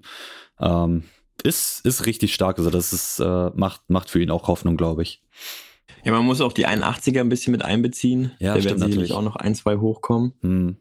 Darf man nicht vergessen, ne? Hm. Aber ähm, beim Nico mache ich mir eigentlich, da mache ich mir wenig Sorgen, weil Nico immer stark ist. Also so wie ich ihn kenne. Da hakt es dann manchmal mehr so ein bisschen, äh, nicht an der Motivation, aber so ein bisschen an der Lust. Und dann quatscht man hier mal ein bisschen mehr. Dann muss der Trainer auch mal sagen, komm, jetzt geh mal ran. Es sind jetzt schon wieder 35 Minuten vergangen. Äh, Gerade beim Sehr sympathisch, ja muss ich sagen. Schon, ja schon beim, bei der Deutschen ein bisschen, äh, bisschen äh, vertieftes Thema. Witzig, dass er das nicht so gut kann, obwohl er Kraft hat ohne Ende. Aber ich denke, wenn, äh, wenn er jetzt nochmal mehr Zeit hat, da reinzuwachsen, nochmal mehr Zeit hat, die Muskeln äh, äh, aufzubauen, also noch stärker zu werden, äh, vielleicht, vielleicht noch so ein ganz, ganz kleiner Hauch Mobility. Ja, einen Tick tiefer in die Hocke ja. gehen. Tick, Tick, wenn das zumindest möglich ist. Und dann äh, sehe ich im Reißen, also auch im Stoßen noch noch ordentlich, äh, was er da draufpacken könnte, wenn er, Geil. wenn das alles so läuft. Natürlich vorausgesetzt verletzungsfrei bleiben. Klar. So Top 5 Platzierung könnte man schon mal von noch träumen. Viel Spaß haben am Nico. Ja. Ich finde, ähm, um abschließend zu Nico noch was zu sagen, das ist unheimlich faszinierend. Bei dem sehen Versuche, egal wie schwer die sind, immer gefühlt leicht aus. Also ja, entweder der macht den und der sieht dabei leicht aus oder er macht ihn nicht. Aber okay. er hat nie so einen Versuch, wo man sagt, oder selten, wo man so sagt, so, oh, boah, das war jetzt aber ein übelster Grinder, wie zum Beispiel bei Carlos Nazar, der, der sieht ja bei jedem Versuch so aus, als würde er sich umbringen. Aber da hast ja, da hast ja Max quasi bestätigt. Das ist halt so dieses, das, was Max als, das ist quasi für ihn noch Standversuch. Ja, so leicht in Anführungs- oder leichtfüßig sieht das halt auch aus. Ja, absolut. Das ist halt, ist sick. Definitiv. Ich kenne nur, ich kenne nur einen super schweren, ich weiß aber gerade gar nicht, wie er heißt der auch liebend gerne in den Stand reist. Gorminasian. Gorminasian. Zusammen, dass seine Unter- und Oberschenkel so massiv sind, dass, äh, dass, dass, dass, er sich wahrscheinlich das Kniegelenk aushebeln würde, wenn der richtig in die Hocke geht. Ja, das ist der, ich glaube, du meinst den, den Vize-Weltmeister, also mhm. den frisch gebackenen Vize-Weltmeister Gorminasian, der früher für Armenien gestartet ist und jetzt äh, für Bahrain startet. Das ist der, der die Hantel sehr, sehr knapp über seinem Kopf hat im Reißen. Also ja, sehr, und sehr der, knapp. also bei dem ist es wirklich Stand. Ja, definitiv. Ja. So, komm, wir beenden eben die deutsche Beteiligung. Lisa Marie Schweizer, yes. 16. Platz, 102 gerissen, 118 gestoßen in der 71er und das vor allem nach einer ähm, doch intensiveren Verletzung, könnte man so sagen. Ja. Ist doch eigentlich also, auch zufriedenstellend. Ich war der Meinung, dass man, dass es da überhaupt gar keinen Spielraum gab, irgendwie zu meckern, mhm. weil ich mich erinnern kann, dass man ja anfangs noch, da stand ja, da stand es ja noch im Raum, ob sie jetzt zur Weltmeisterschaft startet oder nicht. Ja. ja und äh, zum Schluss hat sie sich da durchgekämpft, ist, äh, ist dann auch verletzungsfrei geblieben, hat äh, in relativ kurzer Zeit äh, es wieder geschafft, da konkurrenzfähig zu sein. Also die Wettkämpfe, die da im Vorhinein von der WM gelaufen sind, die waren ja auch gut. Und dann jetzt äh, auf der Bühne auch nochmal performt zur Weltmeisterschaft. Es ist wie für alle, es war jetzt erstmal äh, Start und den fand ich bei der Lisa nicht verkehrt. Natürlich müssen wir gucken, dass da noch ein bisschen was draufkommt, aber wer von uns muss das nicht? Ja, ja Deswegen absolut. war ich eigentlich, also ich habe mich sehr für die Lisa gefreut. Versuche, die, die gültig waren, die sahen alle gut aus. Und jetzt wissen wir, wo wir stehen. Und jetzt gibt der Lisa mal noch äh, eine, eine, ordentliche Vorbereitung, ohne mit Reha anzufangen und diesen ja. ganzen Gedöns. Dann äh, die auch nochmal zeigen, was, was wirklich geht. Und dann reden wir vielleicht nicht mehr von Platz 16, sondern dann reden wir vielleicht auch schon wieder von der Top 10. Mhm. Und ich meine, es ist jetzt ähm, Paris 2024 ist halt so die nächste wirklich große Möglichkeit, auf die, die ihr alle aus der Nationalmannschaft mehr oder weniger wirklich hinschielt. Und man denkt sich halt so, ey, vielleicht ist es das letzte, das einzige, wie auch immer Mal, wo man dann halt wirklich zu, ne, zu Olympia fahren kann. Und ähm, wir wissen, die Plätze sind sau begrenzt. Das äh, Feld der Konkurrenz ist sau stark, aber wie du sagst, der Anfang für Lisa ist top. Also auch da, ich verweise nochmal auf einen neuen Weltrekord mit 119 im Reißen in der 71er von Loredana Thoma. Das ist geisteskrank, wie, wie wie die Konkurrenz da ist an der Stelle. Mhm. Ähm, Mit 70 Kilo Körpergewicht, by the way. Ein Kilo oh. unter der, ja. Ja, ja die ist ja auch hoch. In den Tagen zuvor im Training hat sie mehr gemacht. 20, ne? Ich glaube, glaub, sie hat ja, 20 sie hat gemacht. 20 gemacht. Ja. Ja. Ja, ich bin da immer ein bisschen vorsichtig ich bei weiß, den Leuten, die da eh schon mal aufgefallen sind und ja, ich sag's auch ganz ehrlich, mich interessiert das dann nicht mehr, weil wenn du einmal negativ aufgefallen bist, dann. Äh, du meinst positiv aufgefallen. Wow. Ja, positiv. Richtig, ja. danke. Weil du am, am, am Honigtopf genascht hast. Ja, also im Endeffekt ähm, will ich das auch gar nicht groß vertiefen, aber das Vertrauen ist dann halt weg und äh, jetzt, dass man halt dann, äh, also ich kenne keinen deutschen Heber, der vor dem wichtigsten Wettkampf der Vorbereitung mehr äh, macht als mehr macht als im Wettkampf. Also das, das ist ja auch es, es in keinster Weise irgendwie sinnvoll. Also wenn du dir Vertrauen irgendwie nochmal antrainieren willst, schön und gut, aber dann bist du ja nicht so hoch und äh, das ist für mich dann immer so ein hm, hm. hm. Also es lädt es lädt, ähm, es lädt zur Skepsis ein, sagen wir mal so. Das ist halt schon so ein bisschen so, dass man, dass man dann, wie du schon sagst, ne, dieses, dieses äh, Vertrauen, was eh genau. schon nicht mehr so ganz existiert, eher so ein bisschen, bisschen zurückführt. Aber da muss man sich im Gewichtheben dran gewöhnen. Ich meine, ich bin ja. das ja jetzt auch schon relativ ja, dran gewöhnt. Äh, Thailand war auch komplett gesperrtes Team, aber die sind halt wieder da und mhm. äh, ist halt so, als wäre nie was passiert. Das, ja, das widerstrebt halt irgendwie meinem. Wir hatten. Aber wir gut, hatten, vielleicht bin ich da auch einfach ein bisschen zu, zu sensibel. Zwei Sachen, die mir da einfallen. Ähm, wir hatten zum einen letztens eine, äh, vor kurzem eine Folge mit den Florian Sperl, der ja auch im IWF-Komitee äh, jetzt seit seit äh, paar Monaten gewählt wurde oder ins Ge Komitee gewählt wurde. Und ähm, da hatten wir auch die Frage gestellt, ob er, ob er da äh, positiv gestimmt ist, ob der Änderungen, die, äh, die existieren. Er meinte ja. Ähm, glauben wir ihn das mal jetzt so, wie, wie es ist. So, ne? Also Klar, dass man nicht alles von 100 auf 0 ändern kann oder von 0 auf 100, aber zumindest scheint es so, als ob da versucht wird, gegenzuarbeiten. Ähm, genau, und die zweite Sache, äh, ich weiß, dass du eine Zeit lang auch Vocal dagegen warst, das, also ne, Vocal dagegen warst zu sagen oder dafür warst zu sagen, hey, äh, das ist müßig und, und nervig und anstrengend, vor allen Dingen, wenn man weiß, dass man mit fairen Mitteln versucht, gegen Leute, die wahrscheinlich unfair spielen, zu, zu arbeiten. Ähm, klingt ein bisschen so, als ob du da sagst mittlerweile so, ja, okay, ähm, es ist so müßig, dass es sich da nicht lohnt, großartig drauf einzugehen.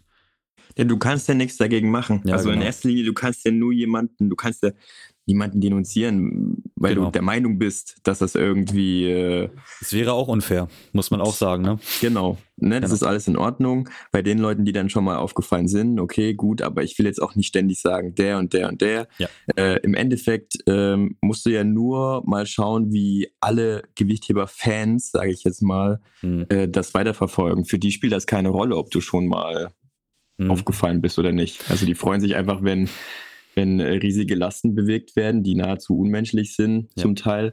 und dann war es das. Also es ist das ist ganz ganz plakativ. Normales. Ganz plakativ ist ja. das äh, bei Lascher. Also ohne ihm jetzt ne, was vorwerfen zu wollen, weil möchte ich nicht, kann man nicht. Ähm, aber er bewegt die höchsten Lasten. Ähm, man müsste, glaube ich, rein vom Menschenverstand her sagen, okay, ähm, ist da, ist, geht das mit rechten Ding zu? Aber er bewegt halt extrem hohe Lasten. Und das ist halt, glaube ich, auch für den Zuschauer, die Zuschauerin äh, mit, mit das Interessanteste. Muss ich immer äh, an die eine Tour in the Half Man Folge denken, wo Boah, jetzt erwischst du mich. Wo Charlie im, im Bett liegt, äh, Baseball guckt und dann irgendwie zu seiner, zu seiner Freundin sagt, ah, als die alle noch auf Steroide waren, hat es mehr Spaß gemacht zuzuschauen. so irgendwie in die Richtung. ja, aber ja, und das ist ja, auch, ja eigentlich ja. auch. Ja. Trifft ja auch auf dem trifft er den Nagel eigentlich auf den Kopf. Ja, man ja. will sich halt kein, kein 100 Meter Finale der Sprinter angucken, wo die eine Zehnerzeit laufen. Man will, dass die alle eine Neunerzeit laufen. Man will, dass Lascher 500 macht und so weiter. Ne? Und das yes. ist halt immer dieses ähm, Rekordgetriebene. Also das könnte jetzt wieder sehr sozialkritisch werden, aber komm, lassen wir das. Yes. Lass uns lieber auf Nina eingehen. Nina Schroth. Jetzt haben wir die letzte Person, die für Deutschland gestartet ist. Ähm, sie hat ein Kilo mehr im Total gemacht als Lisa Marie Schweizer. Man muss dazu aber sagen, sie war äh, zwei Gewichtsklassen höher. Yes, äh, 103, 118 genau. hat sie insgesamt gemacht, 221, damit den 17. Platz. Ja, Glückwunsch. Äh, mit Nina habe ich noch nicht wieder gesprochen. Äh, die ist ja relativ spät zurückgereist, also so dass sie auch beim, beim Bundesliga-Kampf nicht dabei war. Ich glaube, sie hat sich ein bisschen mehr erhofft. Die war auch äh, super gut drauf, hat viel bei uns im Vorfeld auch in Leim trainiert. Da hatte man auf jeden Fall äh, sich schon auf den Wettkampf gefreut. Mhm. Ähm, dass es jetzt nicht so gelaufen ist, äh, ja, ich meine, kann ich immer laufen. Ich kann nur sagen, äh, dass ich großen Respekt habe vor Nina, weil die Nina geht ja, ist ja die eine von uns, die halt wirklich noch arbeiten geht. Was und schon heftig ist. Äh, dann halt trotzdem noch äh, auf dem Niveau zu heben, denke ich, da kann man, da kann man auch schon mal ein bisschen Respekt aussprechen für. Definitiv. Ich könnte es, glaube ich, nicht. Weil wir haben ja mittlerweile in Leim haben wir ja eine richtig gute, äh, richtig gute Voraussetzungen geschaffen. Also wir haben erstmal eine, eine super geile Trainingsgruppe. Das macht unfassbar viel Spaß. zu trainieren. Und dann haben wir ja die Möglichkeit, dass wir mittags in Nussloch äh, noch essen gehen dürfen im Felderbock. Und die verköstigen uns halt wirklich abnormal Bestens. gut. Also richtig gut. Und ich, ich war, ich ganz kurz, ich habe Samstagabend zum ersten Mal da gegessen und boah, ich werde ja nicht dafür bezahlt, deswegen muss man nicht, muss man, muss ich es, glaube ich, nicht als Werbung deklarieren. Es ist geil. Es ist saugeil. Punkt. Also es ist super lecker und wenn du, also gerade wie Simon und ich, wenn du halt hinten raus dann doch nicht alles essen darfst, äh, wie Creme Brûlée oder so, dann äh, kannst du mit denen halt auch super gut reden und dann machen die dir halt ein Essen, was äh, nicht so lecker ist wie das normale Essen, aber halt super gut funktioniert. Lecker ist es trotzdem, aber du weißt, was ich meine. Es gibt eben geil und es gibt eben funktionell. Mhm, Bei ja, denen ja. ist alles geil und das Funktionelle ist nicht so geil, aber schmeckt trotzdem super gut. Also ist es dann nicht Haferflocken mit Wasser. Ja, übertrieben so. gesagt. Deswegen, ähm, ja, denke ich, äh, es ist wie bei allen. Die Nina weiß jetzt auch, woran sie noch arbeiten muss und was sie vielleicht noch verändern muss. Und dann äh, nächster Wettkampf, neues Glück. Yes, genau. Ähm, da kann man ja auch sogar sehen, ähm, dass da noch einiges drin ist. Sie war ja ähm, im Stoßen bei der deutschen Meisterschaft mit 123 äh, um fünf Kilo besser als in diesem äh, Wettkampf. Also da, da ist noch, da ist noch gut was drin. Wenn dann der Tag dann noch stimmt, dann läuft das besser. Ist ja, ja. ist ja wie, wie du gesagt hast, ne? also sehr, sehr tagesformabhängig auch und ja, gerade wenn man arbeitet, ist das, glaube ich, noch, äh, noch schwerer zu vereinbaren und dann dementsprechend, wie du schon gesagt hast, da auf jeden Fall Respekt vor. Ey, gut. So, was, was, was sind sonst noch Punkte, die uns äh, einfallen? Wir haben jetzt die, die vier Weltrekorde, die aufgestellt sind, schon angesprochen in den Klassen, als wir die dann jeweils nochmal durchgegangen sind. Die deutsche Beteiligung. Im Großen und Ganzen natürlich äh, schade für, für, für das, für das äh, Lochbauen von Biene im Stoßen und, und sehr schade für, für Simon natürlich. Aber ich glaube, insgesamt für Deutschland gibt es so einen, so einen ganz guten Trend, könnte man sagen. Aber was waren noch so Sachen, die uns jetzt bei der, bei der Weltmeisterschaft insgesamt aufgefallen sind, die definitiv noch erwähnenswert sind? Ist dir irgendwas aufgefallen, Max? Irgendwas, was, was äh, dir in den Sinn kommt? Mm, ich habe aus ja, Langeweile bei so einem IWF äh, Coaching-Seminar teilgenommen. Mhm. Das war auch, auch gut aus Langeweile. ja, gut. Ähm, im Endeffekt, äh, wer, warum soll ich die ganze Zeit im Hotelzimmer rumsitzen? Ne? Ja, absolut. Wenn ich doch mich auch irgendwo noch mal ein bisschen weiterbilden kann. Aber ich war, ich war tatsächlich ein bisschen enttäuscht, äh, weil Ziel der ganzen Maßnahme war es, dass man die Nationaltrainer vielleicht noch mal so ein bisschen, äh, ja, updatet, was äh, so ein bisschen Regelkunde angeht, äh, dann war auch Ziel, wie man mit seinen Sportlern umgeht, Regeneration, wie man das alles am besten am besten unter Dach und Fach bekommt. Äh, zum Schluss noch mal ganz kurz zur aktuellen Olympia-Quali, wie die läuft. Da waren schon interessante Themen dabei. Ähm, das für mich interessanteste war äh, Regelkunde, was es da neu auf dem Markt gibt. Mhm. Und äh, das Problem war, dass derjenige, der dafür zuständig war, nicht so gut Englisch konnte ist immer schon mal hm, eine hm. schlechte Ausgangslage. Und selbst wenn er das nicht kann, ist ja alles in Ordnung. Gibt es ja meistens noch eine PowerPoint-Präsentation, wo das dann auf Englisch nochmal alles schön steht. Das Problem war bei ihm, man hat ihm halt, man hat ihn akustisch nicht verstanden, deswegen konnte man ihn auch inhaltlich nicht verstehen. Und wenn man lesen wollte, was in der PowerPoint so alles stand, war halt das Problem, dass er so, weiß nicht, ich vermute einfach mal unbewusst, den Daumen halt ständig auf Weiter gedrückt hat. So okay. ist die Präsentation ständig durchgelaufen und wir haben uns alle angeguckt, weil wir überhaupt nicht wussten, was er, was er da eigentlich erzählt. Dann hat er halt äh, irgendwann, wenn er fertig war mit seinem, mit seinem Punkt, äh, nach hinten geschaut, hat dann gesehen, dass die Folie gar nicht mit dem übereinstimmt, was er erzählt hat, ist wieder zurück hat dann zwei Sekunden gewartet und es war viel Text und hat dann weiter gedrückt und halt und so ging das eigentlich bei jedem Sünde. bei jedem äh, ja vielleicht war es auch eine eine komödiantische Unterhaltung der Athleten. Den Athleten war ja offensichtlich langweilig, deswegen. Ich war der einzige Athlet, der da war, tatsächlich. Ah, okay, krass. Okay. Ähm, Ich war mit Herr Vater dort, der hat mich genauso angeguckt wie ich ihn, also ganz komisch. Mhm. Und das Einzige, was ich aus seinem Vortrag mitgenommen habe, ist, dass du im Wettkampf theoretisch auch Hüte tragen darfst oder eine Krone. Äh, es nur dann problematisch wird, wenn die Handel diesen die Hut oder diese Krone berührt. berührt, weil dann ist der Versuch ungültig. Ich, ich glaube, wir sollten das als Teaser für die Folge nehmen. Aber ey. Aber das, naja, das ist ja tatsächlich, das war ja diese ganze Sonny Webster-Geschichte mit dem Hut und äh, genau. Kappe, ne? Hat ja, genau. Mit Kappe hat Genau. Ey, ich finde, man macht es einfach nicht, nee, keine Ahnung. Klasse. Aber gut, ist auch völlig Schnitt, wir sehen Max beim nächsten Wettkampf mit, mit Cappy. Oder mit Krone. Mit Oder Krone wäre schon geil. Das, das mit so eine Burger King Krone. Nice. Boah, Burger King Krone wäre schon, wär schon gut, ey. Ja, so, wobei du, das sieht man ja bei diesen, bei diesen super Slow-Mo-Videos, ähm, bei dir ist es so, du ziehst ja doch sehr, oder beziehungsweise wenn du dich unter die Hantel abziehst, zum Beispiel beim Reißen, du bist ja schon ziemlich nah am Kopf, deswegen müsste es ein, nennen wir es Krönchen sein, oder die Krone müsste relativ weit hinten sitzen, damit du, wie du ja gelernt hast, regelkonform äh, reißen könntest.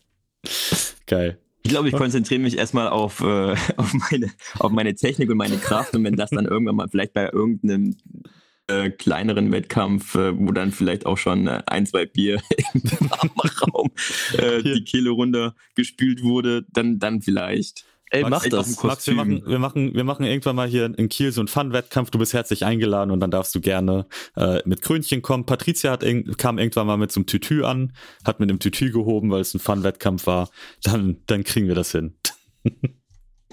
ich würde super gerne mal mit so einem ultra uralten Heberanzug ja. wollen, weißt du, der eigentlich keine, keine Hosen.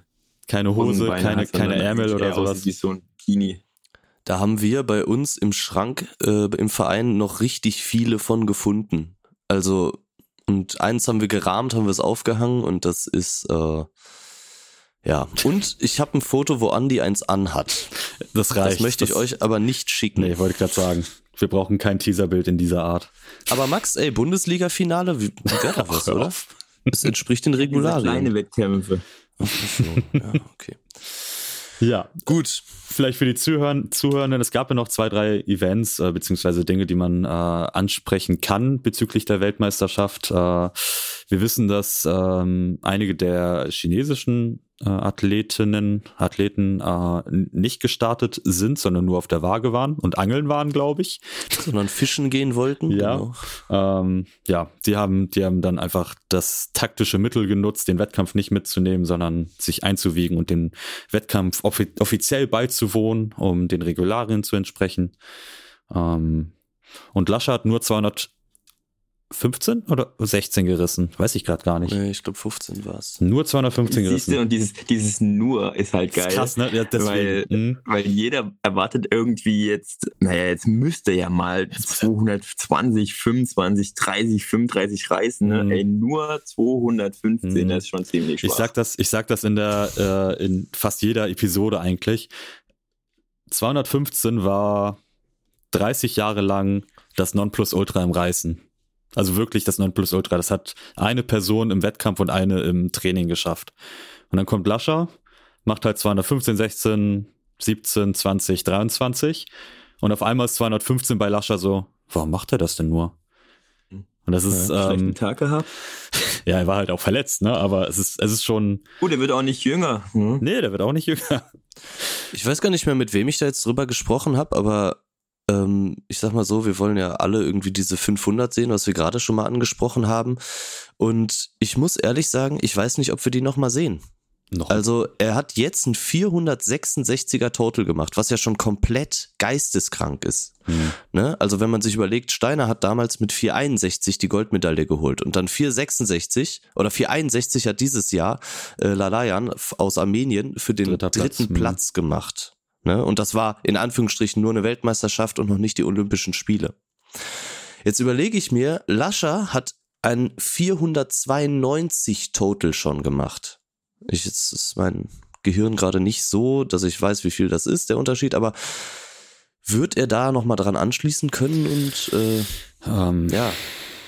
Ja, also das, da, ich würde jetzt, also zum einen 500 ist ja so oder so schon eine utopische Zahl, die einige Leute erhoffen, kann sein, dass, dass er die irgendwann mal erreicht oder nicht. Aber ich würde jetzt von, von einem Wettkampf nie drauf schließen. Also, ne, gerade wenn jemand verletzt war, dann fängt er halt, und das ist wieder das Thema, fängt er halt eher entspannter an, in Anführungsstrichen. Mhm. Er hat jetzt halt dieses Mal nur das gemacht, was nötig war, um Ersten zu werden. Ja, und zwar 20 so. nicht geschafft, glaube ich. Im dritten. Ja. ja. Es gut kann man kann man nicht drauf schließen. Ich find's ich find's äh, ich find's ganz ganz witzig, dass äh, Gorminastian, der ja theoretisch keine Zukunft in, in Armenien hatte, weil Lalanian oder Lalayan äh, ihm vorgezogen war, jetzt Zweiter geworden ist, ist äh, für ihn wahrscheinlich eine Genugtuung. Aber, mhm. aber auch da ne, wird man sehen, was die Zukunft so birgt. Und das war auch äh, glaube ich, so, dass das Recap dieser, dieser Weltmeisterschaften, äh, was die Zukunft so birgt. Ich mache mal eine nonchalante Überleitung. Max, was, was, was bringt denn die Zukunft so mit sich für dich? Was passiert so in den nächsten Jahren? Was, äh, ja, oder erstmal Monaten und äh, wohin führt es denn in den nächsten Jahren bei dir? Also ich bin ein großer Fan von Step by Step. Mhm. Äh, die WM war jetzt ein Step und der nächste Step ist Weihnachten.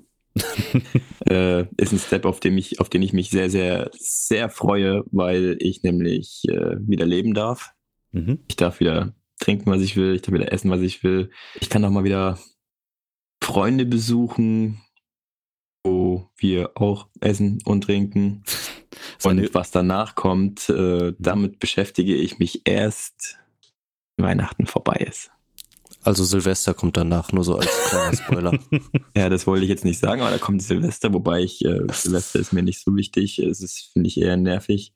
Mhm. Jeder äh, Amateursprengmeister der Meinung ist, er muss, äh, muss sich da die Finger abballern.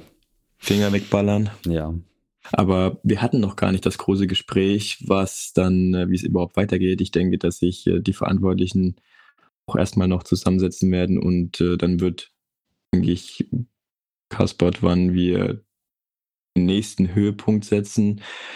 Gut möglich ist es die Europameisterschaft äh, im, oh, ich glaube, März.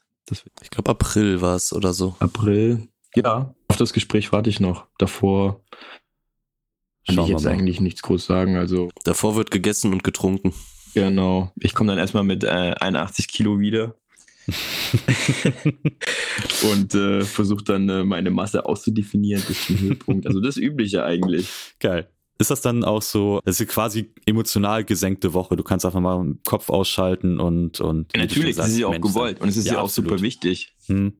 Also, wenn, wenn ich so an meine Wettkämpfe denke, da bin ich international vorher so angespannt, äh, das lässt sich auch nicht vermeiden, ne? Klar. Äh, dass, dass man das dann einfach braucht. Und äh, ich glaube auch, wenn du eben angespannt bist, äh, der, allein der Gedanke, es ist bald vorbei und dann hast du wieder Zeit für dich, Zeit für andere, dann kommt Weihnachten, die Family ist da, es gibt lecker Essen von Oma, es ist okay. volle Programm.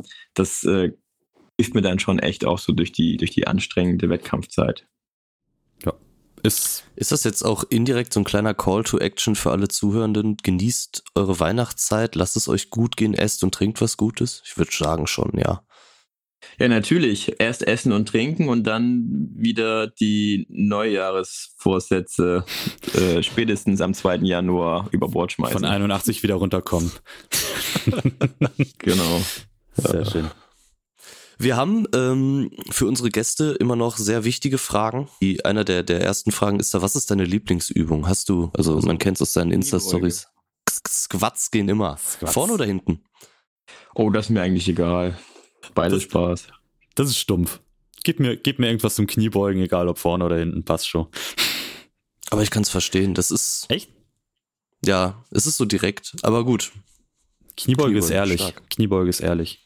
Ja, man weiß, was man hat. So. äh, Flo hatte, glaube ich, auch gesagt Kniebeugen, ne? Mhm.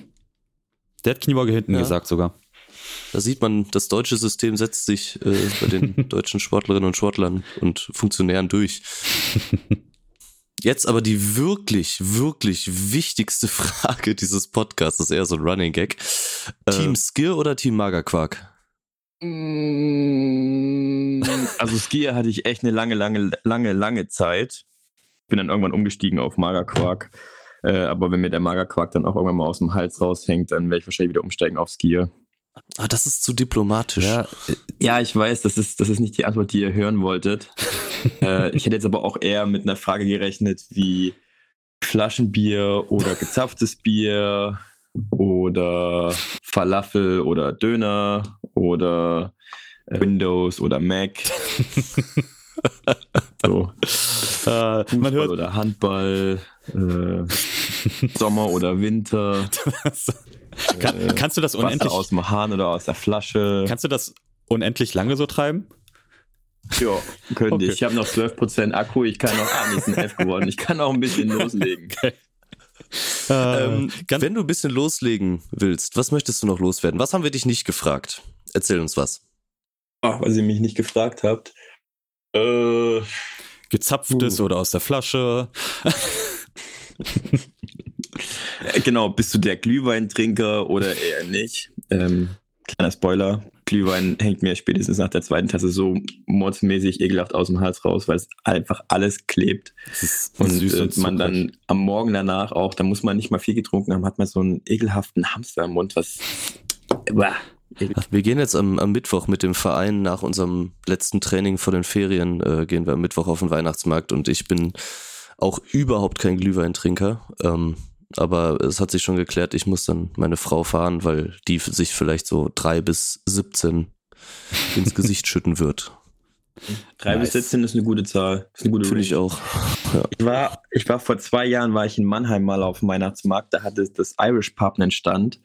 Äh, da gab es neben leckerem Essen äh, auch heißen Cider. Und das ist für mich die absolut beste Alternative zum okay. Glühwein. Aber gibt es halt nicht auf jedem Weihnachtsmarkt leider. Ja, ich war auch ein bisschen traurig, geil. als ich erfahren habe, dass äh, das Irish Pub äh, keinen Stand hat äh, am Mannheimer Weihnachtsmarkt. Sad. Ich kann mir so richtig vorstellen, wie du so komplett aufgeregt da standest und diesen Stand gesucht hast und dann so, ah, er ist heute dieses Jahr nicht da. Mhm. In Bochum haben wir nur den, tragisch. Den, den, den Mittelalter-Weihnachtsmarkt und da kannst du so Honig und Kirschmet und so weiter trinken. Und ähm, da habe ich auch eine nennen wir es, prägende Erfahrung gemacht mit Kirschmet. Ja, ich lasse das einfach mal so unkommentiert stehen. Ja, ist halt das Gleiche. Du hast am Ende so ein, so ein, wie hast du es gerade genannt, Hamster im Mund. Mhm. Am nächsten Tag ist halt so pappsüß und so trocken dann am Ende. Also so so äh, so altertümliche Weihnachtsmärkte feiere ich auch hart, weil ich erstens die Typen cool finde, die sich da so eine so eine Ritter so eine Ritterrüstung anlegen das ist schon für mich so ein bisschen mehr Atmosphäre. Da freue ich mich eher als äh, über einen Stand, den ich auch, weiß ich nicht, im Sommer auf dem Jahrmarkt oder so sehe. Also das ist dann für mich irgendwie nichts Weihnachtliches. Ja, ich kann mir auch vorstellen, dass dieser Glühwein auch einfach aus dem stinknormalen Tetrapack kommt und da steckt überhaupt keine Liebe drin. Und gerade Weihnachten braucht man doch auch auf dem Weihnachtsmarkt dieses Gefühl, dass es mit Liebe zubereitet wurde. Damit Weil einfach nochmal in den heutigen Zeiten, wo eh kein Schnee mehr liegt zu Weihnachten, ne, ja, wobei, also. Man noch also, ein bisschen in Stimmung kommt. Bis heute lag bei uns absolut viel Schnee. Das war richtig schön. Aber jetzt äh, haben wir wieder den, den klassischen Regen Richtung Weihnachten.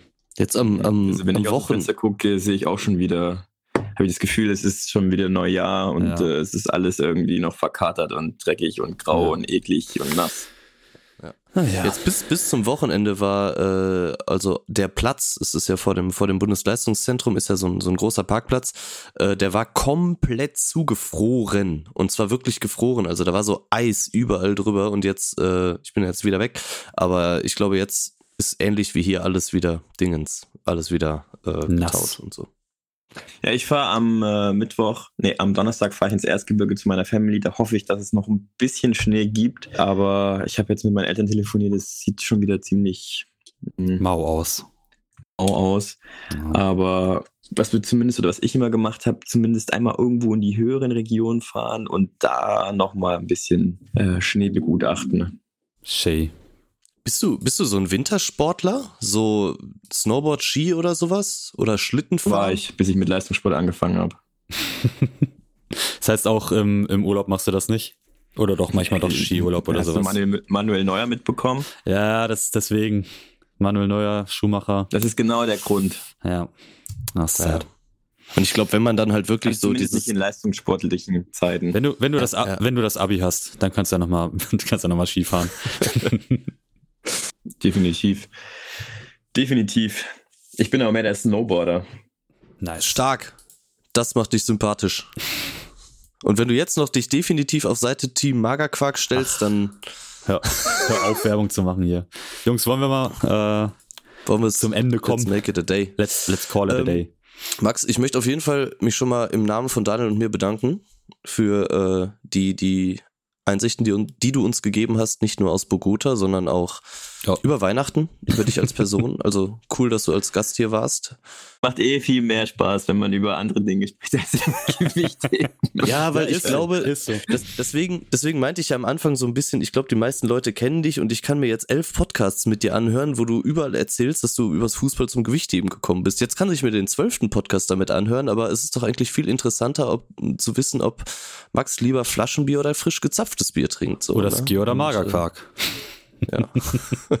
nee, von daher vielen, vielen Dank. Die letzten Worte gehören ja. dir. Also hau noch was an die Zuhörenden raus und äh, ja, von mir auch schon mal für alle Zuhörenden habt ein schönes Weihnachtsfest, seid lieb zueinander, zeigt ein bisschen Liebe, ähm, teilt diesen Podcast und was hier dieses, den, den ganzen Rest auch noch. Ein bisschen Liebe.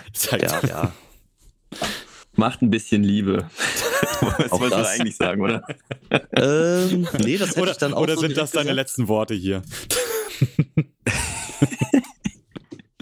naja, jeder erwartet ja jetzt, dass man sagt, äh, frohe Weihnachten, bleib gesund, wie du es ja gerade schon gemacht hast. Das äh, ist natürlich auch richtig, aber entspricht irgendwie mehr so einer Formalität, finde ich. deswegen Ach so, ja, deswegen. ist doch ganz gut, oder? Ja, macht ein bisschen Liebe, finde ich Wunderbar. gut. Wunderbar, das passt zur Weihnachtszeit. Nächstenliebe. Genau, lasst euch reich beschenken. Kommt bei euch noch der Weihnachtsmann? Nee, hm, negativ. Nee, negativ.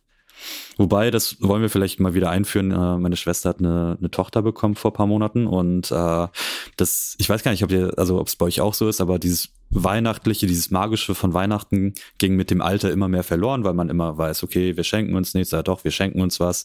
Das Essen war immer ganz schön, aber ähm, ich glaube, mit, äh, mit so einer kleinen Tochter, die bei uns jetzt in der Familie, im Familiendunstkreis ist, hat man immer wieder neu die Möglichkeit, so ein bisschen dieses Magische an, an sie weiterzutragen. Also vielleicht, vielleicht äh, kommt der Weihnachtsmann dieses Jahr doch. Lass dir schon mal ein Bart wachsen, Daniel. Ja, ja, da müsste ich mein Schnörres abrasieren. Das, das machen wir nicht. ja, wunderbar. Super. Max, ganz lieben Dank, dass du da warst. Ich bedanke mich natürlich auch bei euch für die Einladung. Yes. Und weil du sie ganz häufig erwähnt hast, Grüße gehen raus an Miri. Die ah, war ja auch bei uns ja. einmal zu Gast und äh, mega gute Arbeit, die sie leistet. Hört man ja bei dir auch raus. Also da auf jeden Fall Grüße gehen raus. Miri empfiehlt am besten den besten, den besten Döner überhaupt. Überall. Okay. Genau. Wenn In welcher Stadt? Willst, äh, wo, ist der, wo ist der beste Döner? Miri weiß es. Geil. Oh, okay. Gut zu wissen. Wir sind gespannt. Sauber. Max, ich würde. Werde ich bestimmt nachher wieder eine Nachricht kriegen, wenn der Podcast rauskommt, dass ich mir für einen Scheiß erzähle. ah, dann, dann gewöhnt man sich. Aber ich glaube, wenn ich, wenn ich die Miri damit bewerbe, dass sie, dass sie weiß, wo der beste Döner ist, immer und ständig, dann hören die Leute eher zu, als wenn ich immer so dieses typische, ja, natürlich, sie ist ja die Beste. Das ist ja, da brauchen wir ja gar nicht drüber reden, ne? Sonst äh, würde würd ich ja nicht mehr mit dir zusammenarbeiten, ne? ne? Aber so, gerade so, so Dinge wie, ey, ich habe jetzt mega Bock auf einen Döner. Fucking Miri. Hat sie, hat sie auch gesagt, so, du hast geschrieben, bist in Bogota, ey, ich habe mega Bock auf einen Döner. Miri, weißt du, wo der beste Döner hier ist? Ja, das brauche ich hier nicht mehr schreiben, weil da kriege ich keine Antwort. Ja, das, da kriege ich nur eine Antwort, wenn ich nicht, wenn sie, wenn sie weiß, dass ich nicht aktuell abnehmen muss. Yes. Super. Sauber. Also, vielen Dank äh, an alle. Bleibt gesund. Dann noch einen lieben Gruß an Bibi und ähm, wir hören uns im nächsten Jahr. Max, danke dir nochmal für deine Zeit und äh, danke Ich wünsche euch natürlich auch schöne Weihnachten. Ne? Dankeschön, gleichfalls. Ebenso. Und mach Liebe. Du bist immer eingeladen, nochmal über Flaschenbier oh, zu reden. Wir müssen eigentlich, Moment, ich muss jetzt ganz kurz ah, nochmal intervenieren. Erzähl. Wir müssen eigentlich nochmal ganz kurz darüber nachdenken, wir könnten eigentlich die Leute, die aus dem sportlichen Bereich kommen, nochmals einladen in unseren Podcast, um über alles Mögliche zu quatschen, außer sportliche Themen. Das finde ich, glaube ich, gut. Das sind tatsächlich Idee. auch meine Lieblingsfolgen. Ne? Yes. Das kann man echt ja. mal überlegen. Finde ich ganz cool. Also Max, du bist eingeladen, um äh, zu quatschen. Top. Super gerne. Spätestens dann, Angelo, wenn du deine, deine äh, B-Lizenz hast, dann, dann können wir nochmal quatschen, ne? Hast du deine schon bekommen? Nee, ne? Nein, natürlich nicht. Ich auch nicht. Ja. Sind, sind wir dann offiziell B-Trainer, Max? Das weiß ich nicht. Das darfst du erst von dir behaupten, wenn du tatsächlich äh, schwarz auf weiß stehen hast, dass du, Angelo, deine B-Lizenz hast. Nee ich, nee, ich glaube, ich wurde in, in, in, in Leim aber schon als B-Trainer vorgestellt. Also dann, dann darf ich das, glaube ich. Ich hoffe jetzt. Ich, ich werde es mir erstmal direkt in die Insta-Bio schreiben. Gut, also. dir lieber. Ja. Nicht so Olympiaringe, wenn man mal da war, sondern einfach B-Lizenz. Was passiert, wenn du die A hast? Dann streichst du B durch, oder? Natürlich. Yes. Gut. So, macht's gut, bleibt gesund. Danke. Ciao. Auf Wiedersehen. Ciao. So. Nice.